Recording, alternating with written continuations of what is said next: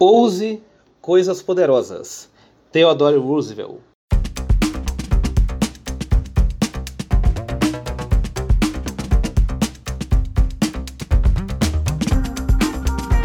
E começou mais um Entendo Nada. É, é o número 66. E o tema de hoje é Marte. Ah, rapaz, Marte, as coisas estão, ó. Um tema aí que tá pulando, tá no, no, no auge agora. Vamos falar um pouquinho de uma entrevista muito boa. Tema este que será apresentado por este que vos fala, Luiz Rossi, e por ele, haha, ele, ele que só faz lockdown de madrugada, Flávio Santos. Muito bom dia, boa tarde, boa noite a você que nos ouve, porque você está ouvindo um podcast. E podcast é mídia streaming. Você ouve onde, como e quando quiser. Você viu que eu usei uma entonação aqui meio Lucas Silva e Silva do mundo da Lua, porque tem a ver com o tema de hoje, de viagem espacial.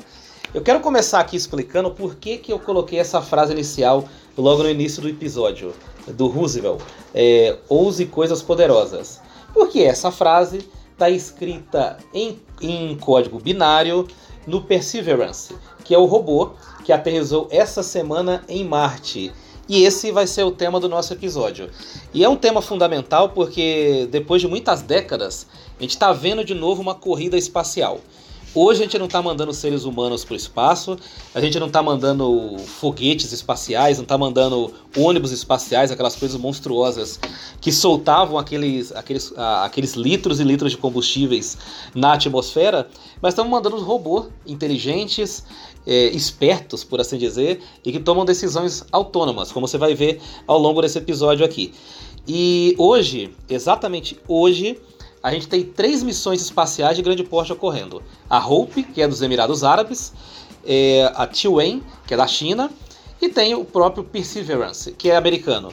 Essas três missões estão acontecendo ao mesmo tempo porque existe um interesse grande em Marte novo, principalmente pesquisar a vida microbiana, e também porque, devido à trajetória de Marte, esse é um período é, em um ano que a trajetória fica mais curta entre a Terra e Marte. Então é mais viável, se gasta menos combustível e se leva menos tempo de viagem para fazer essa trajetória. É isso, Luiz Rossi. Boa, muito bom, ótima explicação, ótima frase e, e o avanço que, que a humanidade né, tem, apesar de a gente achar que às vezes a gente está regredindo, mas a gente vê que tem muita coisa aí avançado para frente, com muita esperança de achar algumas outras, é, algum tipo de vida, alguma coisa, até o passado de Marte vai ser investigado agora. Então, assim, é, essa entrevista só mostra o que, que é a humanidade, onde a gente está conseguindo chegar, né? Apesar de ter governadores que decretam lockdown só de madrugada, existe gente, brasileiros, que trabalham nessas pesquisas, trabalham com isso, estão mandando coisas para Marte, ajudando né, o planeta a mandar coisas para Marte. Então é, é, é, fascinante, é um tema fascinante. Foi uma entrevista fascinante, aprendi muito aqui hoje. E a Larissa, né, que vai ser a nossa entrevistada, ela manda muito bem é muito bem, vocês vão ver, ela vai falar um pouco sobre ela, sobre a formação dela. E inclusive ela até dá um livro de presente para todos, hein? Dá e dá um livro de presente para todo mundo. É só vocês entrarem no site que eu vou colocar aqui na postagem, vocês podem baixar o livro dela para ler aí. É um livro muito legal concorreu até prêmio Jabuti, olha só. Prêmio importante de literatura. É um prêmio que já, já contemplou vários clássicos da literatura brasileira. É, se eu não me engano, o Menino Maluquinho já ganhou. Tem um livro que é muito famoso nos anos 80 e 90 chamado A Vingança do Timão, que também ganhou o prêmio Jabuti, que ele tem lá várias categorias, infanto juvenil, adulto. Então, embora a gente sempre fale do Nobel de literatura, o nosso Nobel de literatura, entre eles, entre vários outros que tem aqui, é o Jabuti. Então é, é prova do gabarito dessa convidada que o Luiz Rossi vai anunciar já já. É isso, vamos para a entrevista, vamos conversar com a Larissa Santos. E vamos lá ouvir o que ela tem a dizer sobre Marte, Perseverance e até sobre a China. Olha só. Vamos lá.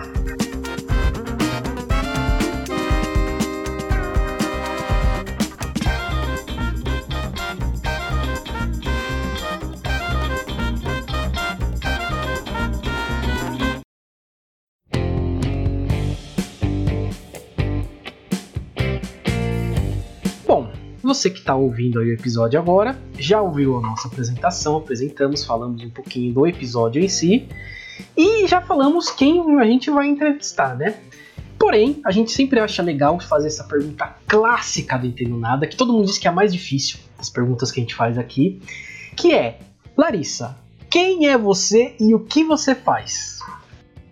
Olá, eu queria primeiramente né, agradecer ao convite de estar aqui para gravar esse podcast com vocês do, de um assunto extremamente relevante e que está sendo bastante divulgado na mídia. É, eu sou astrofísica, eu trabalho hoje no Centro de Gravitação e Cosmologia da Universidade de Yangzhou, é, na China. É, eu sou pesquisadora em cosmologia, mais especificamente, e venho trabalhando com isso já há alguns anos. E vou falar um pouquinho para vocês sobre o pouso da Perseverance em Marte. É isso. Boa, muito bom, muito bom. Larissa, Assim, é, eu, já existem outros rovers né, em Marte, eu tento acompanhar sempre, eu gosto de alguns canais do YouTube ficar vendo lá o que está acontecendo em Marte e tal, né?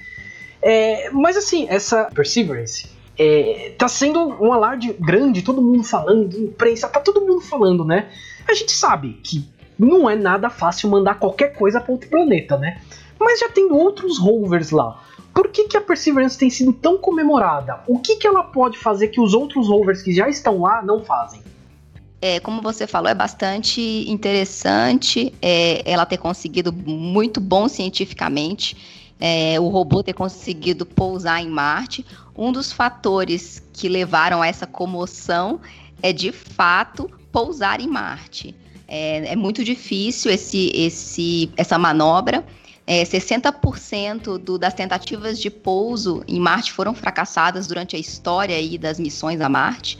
Então, só por esse motivo já devemos ter realmente uma comoção, né? Porque realmente é muito difícil pousar lá no planeta vermelho ou em qualquer outro planeta do nosso sistema solar. No caso, já fomos em poucos, né? A Lua, nosso satélite natural, e agora em Marte. E, e outra coisa interessante da Perseverance é que ela tem um, uns instrumentos bastante sofisticados para fazer coleta de material, de amostra em solo marciano, para num futuro a gente tentar trazer esses, essas amostras de volta à Terra. Então, eles têm alguns, alguns instrumentos que os outros rovers não têm, né? E sem contar também o local de pouso que foi na cratera Jezero, que é onde acredita-se que era repleto de água no passado. Então, um lugar bastante favorável para o florescimento da vida é, em Marte, porque a Perseverance está procurando exatamente por evidências de vida em algum tempo do passado em Marte. Então, o objetivo principal realmente é a astrobiologia. Larissa, eu vou me permitir acrescentar uma, uma pergunta aqui no script, no roteiro, porque você falou da dificuldade de pousar em Marte. E pelo que eu li por aí, pelo que eu pesquisei, um, do, um dos fatores para essa dificuldade de pouso em Marte são os famigerados sete minutos de terror. Você pode explicar para a gente o que são esses sete minutos? Por que é tão difícil entrar na atmosfera de Marte e fazer esse pouso que decorre em sete minutos? É, realmente é, é bastante complicado, porque a, a nave, né, ela entra com uma velocidade, por exemplo, o, o veículo de pouso, né, que entrou em Marte, aí que estava carregando a, o robô, ele entrou com uma velocidade de 19 mil quilômetros por hora, né? Então, primeiro, é, aquela proteção, o escudo de proteção contra o calor tem que funcionar muito bem. Né? Depois a nave tem, ela, ela é, a, a velocidade é reduzida aos poucos. Depois o paraquedas, né? Ele é disparado reduz mais ainda a velocidade, só que ela não pode simplesmente pousar com a velocidade tão alta, né? Senão ela cai. e ocorre é, o fracasso da missão. E depois, é, quando o paraquedas é deixado de lado, é, outro veículo de pouso carrega então o robô até o local de pouso então ele é depositado no solo e esse veículo é, se afasta dele para não correr nenhum acidente, nada. Então o período que entra na alta atmosfera até a chegada no solo demora mais ou menos esses sete minutos. Muito bom, muito legal. É, a gente está vivendo aí uma corrida espacial, uma mini corrida espacial, vamos dizer assim. É, muita gente mandando é, robôs para Marte. O Emirados Árabes mandou recentemente o Hope, a China mandou o Taiwan e agora está chegando o Perseverance. É diferente de outras épocas, quando, pelo menos no imaginário popular, se esperava que tivesse lá uma vida mais inteligente, uma vida tão, tão desenvolvida quanto nós, embora nisso há controvérsias, claro, né? É, dessa vez, o Perseverance vai atrás de vida microbiana antiga. E essa é a pergunta da Mayara Azevedo, a nossa ouvinte. Achando essa vida microbiana, essa possível vida microbiana, o que, que será feito e depois, qual a sequência dos fatos? Bem, é, na verdade, é, como eu falei anteriormente, as, as primeira, a diferença desse, desse robô para os outros é que a gente vai coletar amostras que mais tarde deverão retornar à Terra para uma análise mais detalhada em laboratório, com os instrumentos mais sofisticados aqui na Terra. É, então, é, é, isso que é o próximo passo. É, os materiais vão ser analisados pelo robô em Marte e depois vão ser retornados à Terra, e a expectativa é que isso seja é, nos anos 30, no início dos anos 30, esse material retorne à Terra. Então, esse é o próximo passo dessa missão, que é uma missão que já foi aprovada pela NASA, né, que chama Mars Sample Return. É, e, esse, e, o Perseverance é, é a primeira fase desse projeto, que é uma colaboração bem maior também, né, com a Agência Espacial Europeia e a NASA. O, o Perseverance levou uma companhia nessa viagem. Ele levou um drone chamado Ingenuity. Qual que é o objetivo desse drone lá em Marte? O que, que ele vai fazer? É, esse helicóptero, né, é, pretende fazer o primeiro voo controlado em outro planeta é, para testar é, essas novas tecnologias e explorar alvos de interesse em Marte. Que aí dessa forma a gente pode programar melhor a rota dos outros robôs, é, os robôs futuros que irão para lá.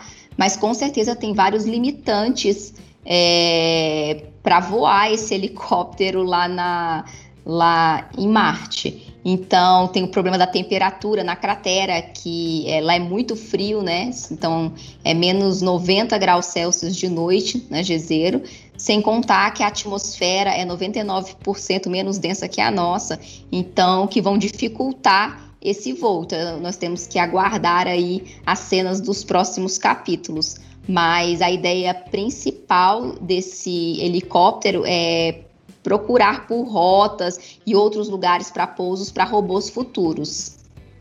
É, é interessante essa da, da, do drone e tal, porque eu ouvi muita gente falando da questão também de, de da atmosfera de Marte, do, do enfim, para ele conseguir voar lá, né? E a Rose Mesquita mandou uma questão aqui pra gente que é bem legal, né? Que ela pergunta exatamente isso: como que é a atmosfera de Marte? É, existe ar e água? Bem, a atmosfera de Marte é composta principalmente por dióxido de carbono, é 95% da atmosfera. É, o, dió o, dióxido de carbono aqui na Terra ele é produzido é, pelo, pelos carros, né, ou então queimadas, e esse é a, é maior parte é, da atmosfera de Marte é, é composta de dióxido de carbono. É, aí tem pequenas quantidades né, de nitrogênio, outros gases e traços, somente traços de oxigênio e vapor d'água. Então, por exemplo, nós seres humanos não conseguimos respirar em Marte, né? Não sobreviveríamos lá sem um suporte à vida, talvez. Boa, muito legal. E outra questão que ela mandou aqui, que é aquela questão, né, que todo mundo quer saber. é possível que exista algum tipo de vida em Marte? Olha, sempre é possível, né? Existem alguns, alguns seres vivos, algumas bactérias que sobrevivem na Terra em lugares bastante extremos, né? São chamados extremófilos. é, em lugares com alta temperatura, altas pressões, com lugares desidratados, né, com pouca quantidade de água. Então, é possível que possa, possamos encontrar, sim, talvez, é, vida é, em Marte agora, mas é, o principal foco é procurar se a vida já existiu em algum momento, mesmo que nós não encontremos é, a vida agora florescendo em Marte, né, como, como vida, eu sempre vale lembrar micro-organismos, bactérias, né, é, nós temos também a, a, capacidade de distinguir se ela já existiu em algum, de algum, em algum momento no passado de Marte. Larissa, é, hoje a gente tem já vários projetos, inclusive aí protagonizados alguns pelo Elon Musk, é, de viagens tripuladas para Marte, para possivelmente pessoas habitarem Marte. E você falou muito bem aí sobre os desafios é, de uma vida semelhante à nossa em Marte, pelo ambiente, pela atmosfera, pelo ar, enfim, por uma série de coisas que são necessárias para a vida humana ou para a vida semelhante à que tem aqui na Terra. É, essa missão de agora, a Perseverance, ela vai responder é, de maneira concreta se é possível é, a gente um dia habitar Marte? Olha, na verdade, esse robô ele tem alguns instrumentos a bordo, né, que estão sendo, que foram desenvolvidos exatamente para testar tecnologias que poderiam permitir, talvez, uma missão tripulada no futuro para Marte, né? A previsão seria lá para sei lá, na década de 2030, nos anos 30. E por exemplo, um dos instrumentos ele quer usar os próprios recursos naturais, né, do ambiente marciano para dar suporte a nós seres humanos, é, que seria esse instrumento a bordo que vai tentar produzir oxigênio a, pra, a partir da atmosfera marciana que é rica em dióxido de carbono. Então é, é uma, é um dos objetivos também uh, do robô é, é, esse, é tentar testar essas novas tecnologias para um, uma futura missão tripulada a Marte. Além de Marte, a gente pode um dia sonhar em fazer uma casa nos anéis de Saturno, em Netuno. Tem outros planetas que podem receber missões semelhantes, como essa da Perseverance? Sim, é, não só planetas, né? Mas, por exemplo, a Lua de Júpiter, Europa, ela tem é, um ambiente é, bastante interessante para o estudo, porque ela tem água, né? Na, ela, é, ela tem água no, na, nessa Lua. Então, para o florescimento da vida, isso é essencial a, até onde a gente entende, né? Então, missões para essa Lua de Júpiter, por exemplo, já estão sendo é, testadas e pensadas. Então, sim, é possível. E até mesmo Vênus, porque eu não sei se vocês lembram ano passado que é, foi dada a notícia de que encontraram uma bioassinatura na atmosfera de Vênus, então também seria com, claro, vários desafios é, a mais, porque Vênus é um, um planeta, seria mais difícil é, de pousar devido à temperatura do planeta e vários outros fatores mas também seria um planeta interessante se, se essa fosfina, que é essa bioassinatura na atmosfera de Vênus, pudesse ser confirmada. É, vamos àquela pergunta que a gente já tem a ideia da resposta, né? o Brasil tem condições de lançar uma missão nos mesmos moldes? Olha, atualmente a resposta é não, né? Por vários fatores. O primeiro deles, muito importante, é que o orçamento da Agência Espacial Brasileira é de aproximadamente 190 milhões de dólares anuais. E vamos para a gente fazer um comparativo, a NASA tem um orçamento de aproximadamente 20 bilhões de dólares anuais. E essa missão, essa Mars 2020, custou 2,7 bilhões de dólares. Então, está completamente fora do orçamento da Agência Espacial Brasileira. Esse é um dos motivos e que acarreta também outros fatores. Nós hoje não conseguimos lançar né, um satélite, por exemplo, ao espaço. Nós não temos a tecnologia de lançadores ainda.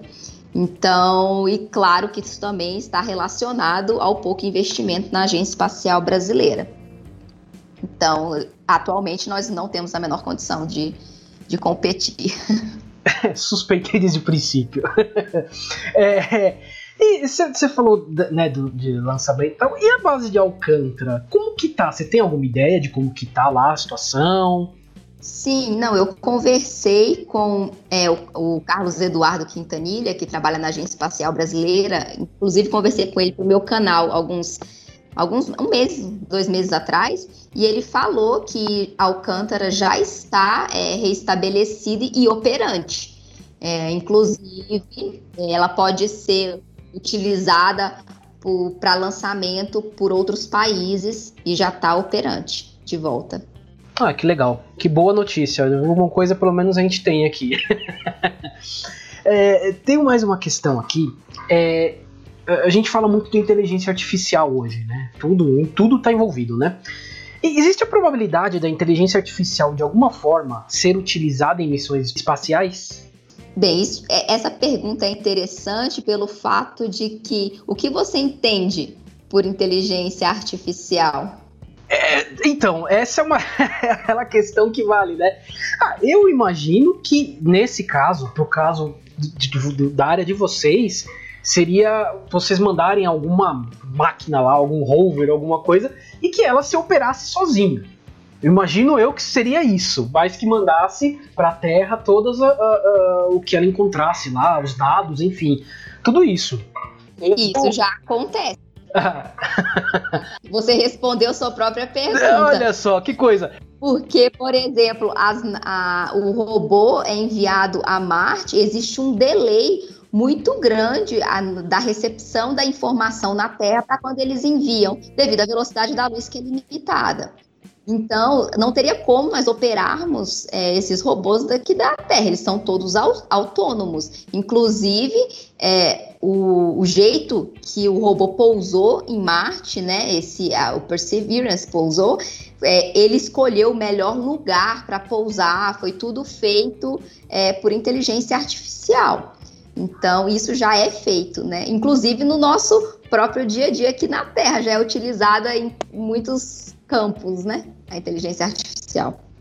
Então, você vê como que é uma, uma pessoa que cresceu nos anos 80 e 90, minha cabeça, eu tava pensando vocês aí com joystick de Atari, sabe? Apertando o botãozinho pra pousar. Não, é, é, é, a cabeça de quem cresceu nessa época. É, é, Flávio? Larissa, a gente está tá vivendo aqui uma pandemia na Terra, inclusive ontem fez um ano a Covid-19 chegou aqui no Brasil.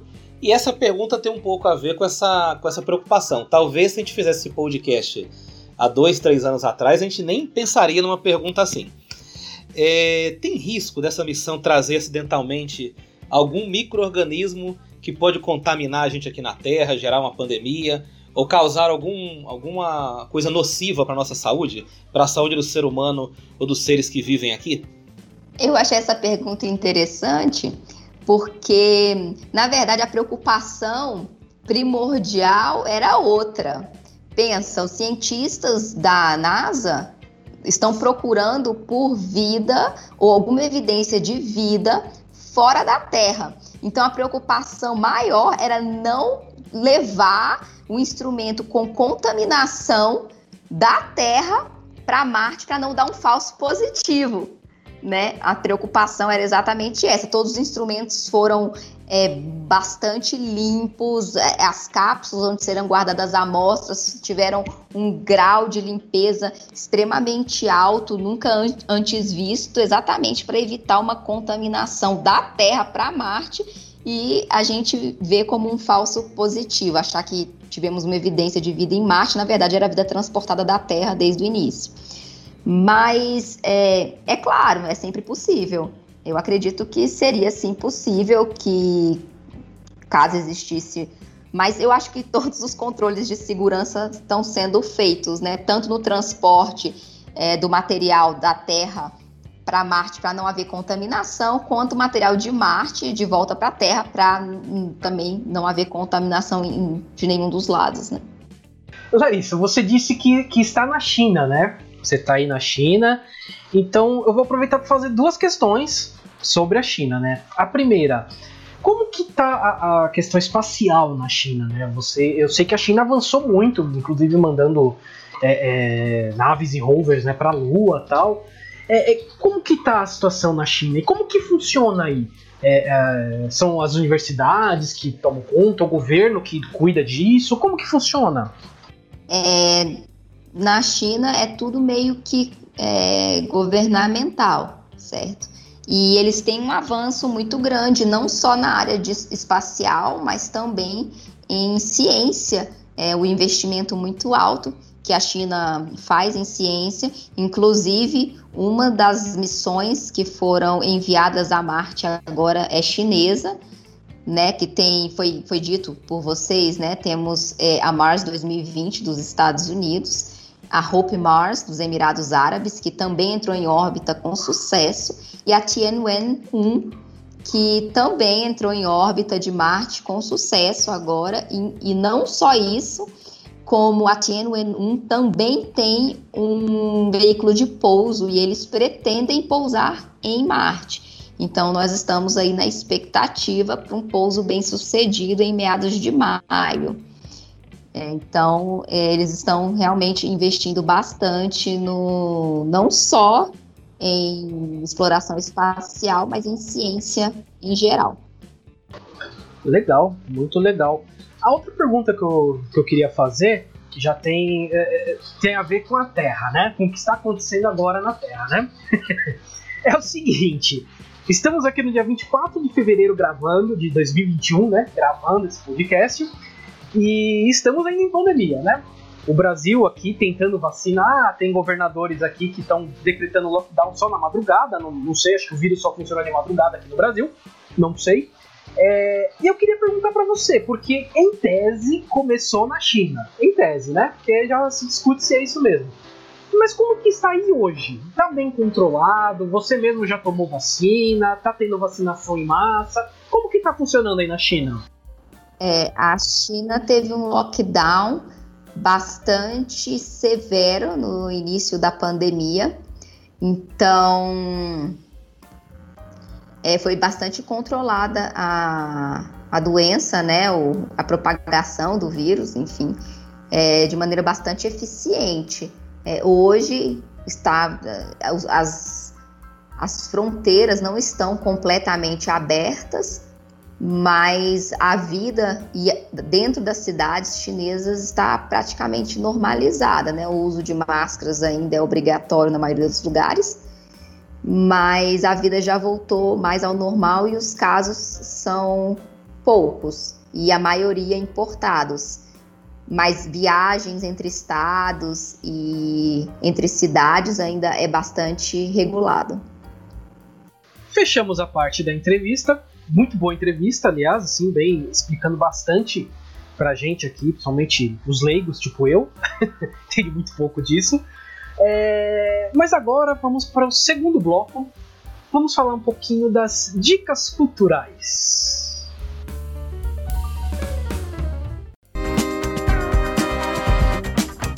Dicas culturais. Boa, boa. Flávio Santos, qual a sua dica cultural hoje?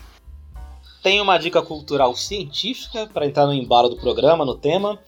Eu quero indicar um livro que eu li há alguns meses atrás, e é um livro sensacional porque ele, ele abarca todas as áreas da ciência. É um livro do Michio Kaku, é, e o nome do livro é A Física do Futuro. Do que, que trata esse livro? Ele trata dos principais avanços do mundo da física nos próximos 50, 100 anos, mais ou menos. Ele abre uma grande janela aí. E aí dá a impressão, para quem lê o título, que é uma coisa muito localizada e restrita ao mundo da física científica, de laboratório.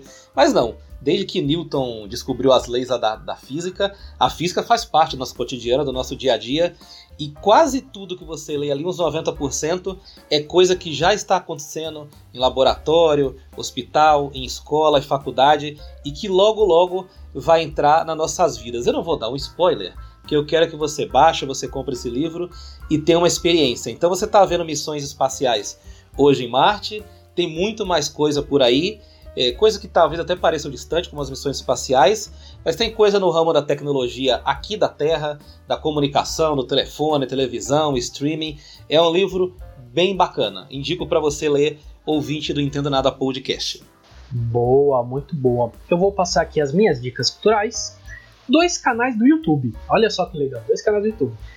O Space Today, que eu acho que eu já comentei aqui, já falei alguma dica cultural, já falei dele, que é do Sérgio Sacani que fala sobre tudo o que acontece. Ele é um, ele é um geólogo, né? Ele, ele é geólogo de formação, mas ele acabou assim, entrando no meio e hoje ele fala de astronomia, principalmente da, da geologia de outros locais tal. Então tudo o que acontece, tudo, tanto que o nome é Space Today, porque é o espaço hoje. Então tudo que acontece no dia, ele coloca lá no canal dele com imagens muito bonitas e explica tudo o que está acontecendo. Então, inclusive ele fez uma live do pouso da, da, da Perseverance foi muito legal de assistir. O cara, ele tava parecendo o Galvão Bueno narrando quando pousou. Parecia ele gritando é tetra, ele pousou, pousou. Foi muito legal de assistir, inclusive. Foi muito interessante. Recomendo que vocês a, a, acompanhem. É um canal muito bom. E tem também o canal da Ned Oliveira, que também trata de astronomia, fala de outros planetas, está explicando tudo o que está acontecendo em Marte e tal. É um canal muito legal. E são os dois canais que normalmente, quando eu quero saber alguma coisa do que está acontecendo aí no, no, universo, eu vou, vou, nesses canais aqui do YouTube para entender um pouquinho mais, conhecer um pouquinho mais. É isso. Larissa Santos, qual a sua dica cultural?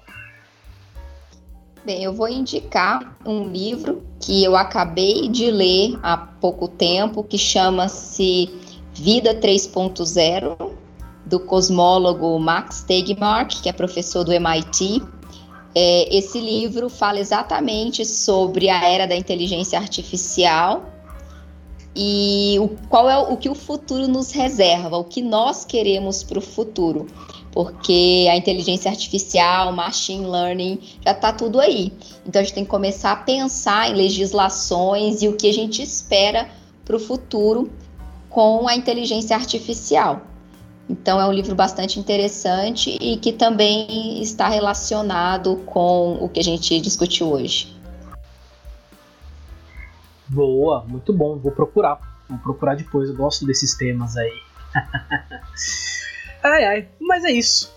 Fechamos a parte das dicas culturais. Vamos agora para o nosso salves, chamegos e sapatadas. Salves, chamegos e sapatadas. Boa! É isso aí, Flávio. Hoje eu não trouxe nenhum salve, eu tô sem salve aqui. Mas eu vi que você tem, né, Flávio? Então eu vou deixar você falar aí os salves que você tem pra gente. Tenho, tenho dois salves que na verdade são jabás ao mesmo tempo aqui do Entendo Nada Podcast. Nós vamos fazer um episódio já está gravado, vai ser lançado em sequência desse que você está ouvindo, que é o um episódio sobre finanças e educação financeira. A gente falou com a educadora financeira Thaís Costa, da página Diário de Finanças do Instagram, e ela deu várias dicas: como comprar apartamento, onde investir sua grana, porque a poupança não está pagando nada, é, como fazer seu pé de meia, deu dicas dos mais variados tipos. Então, esse vai ser o próximo episódio, já na sequência desse episódio da Larissa sobre o Perseverance. E também tem um episódio que ainda está em fase de preparação, de gravação, que é o episódio com o consultor do Sebrae. A gente vai dar dicas aqui, a gente não, consultor, a gente vai só perguntar, ouvir e aprender. É sobre como abrir e como gerir o seu próprio negócio. A gente vive um período de grande desemprego aqui no Brasil, batendo aí quase 15 milhões de pessoas, e muita gente está empreendendo, mas empreendendo da maneira nem tão correta assim, porque às vezes não tem acesso a conhecimento, não tem tempo de fazer um curso, e eu Entendo Nada Podcast vai dar uma mini consultoria aqui por meio desse consultor do Sebrae. Então, as duas próximas edições são Finanças e Educação Financeira e Consultoria do Sebrae. Muito legal, muito legal, porque esse de finanças que eu, eu fiz a entrevista com a Thaisa, né? Entrevistei ela, tal, já tá gravado, vai sair na próxima semana. É, é muito interessante porque dá muitas dicas também para quem quer empreender, empreender, principalmente nessa parte financeira. Então são dois episódios que vão casar perfeitamente. Tenho certeza que quem ouvir aí, que tá querendo empreender tal, vai, vai pegar muitas dicas aí nesses dois episódios que sairão. Mas é isso. Uh, eu não trouxe nenhum salve hoje, tô, tô meio sem salve aqui. Mas, Larissa, agora é a sua hora. Manda o seu salve e também o seu jabá. É, na verdade, eu queria convidar as pessoas, os ouvintes, né, é, a darem uma olhada lá no meu canal do YouTube. Eu tenho um canal, chama-se Bariogênese.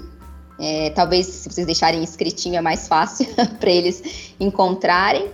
E também Bariogênese no Instagram. É, e visitarem, se quiserem, também a minha página na internet, que é larissasantos.com. Eu disponibilizei lá na página é, o meu livro gratuitamente para baixar durante essa pandemia. É, o livro foi finalista do Prêmio Jabuti em 2016, então quem quiser baixar o livro gratuitamente, só visitar a página.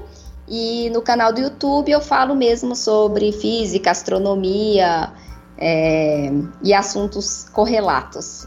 Então, quem tiver interesse nesse tipo de assunto, visita lá o canal e faça perguntas nos comentários, fica à vontade. Boa, muito bom. É, eu vou pedir para você me passar tudo isso depois, porque, como você mesmo falou, que às vezes é melhor colocar escrito aqui.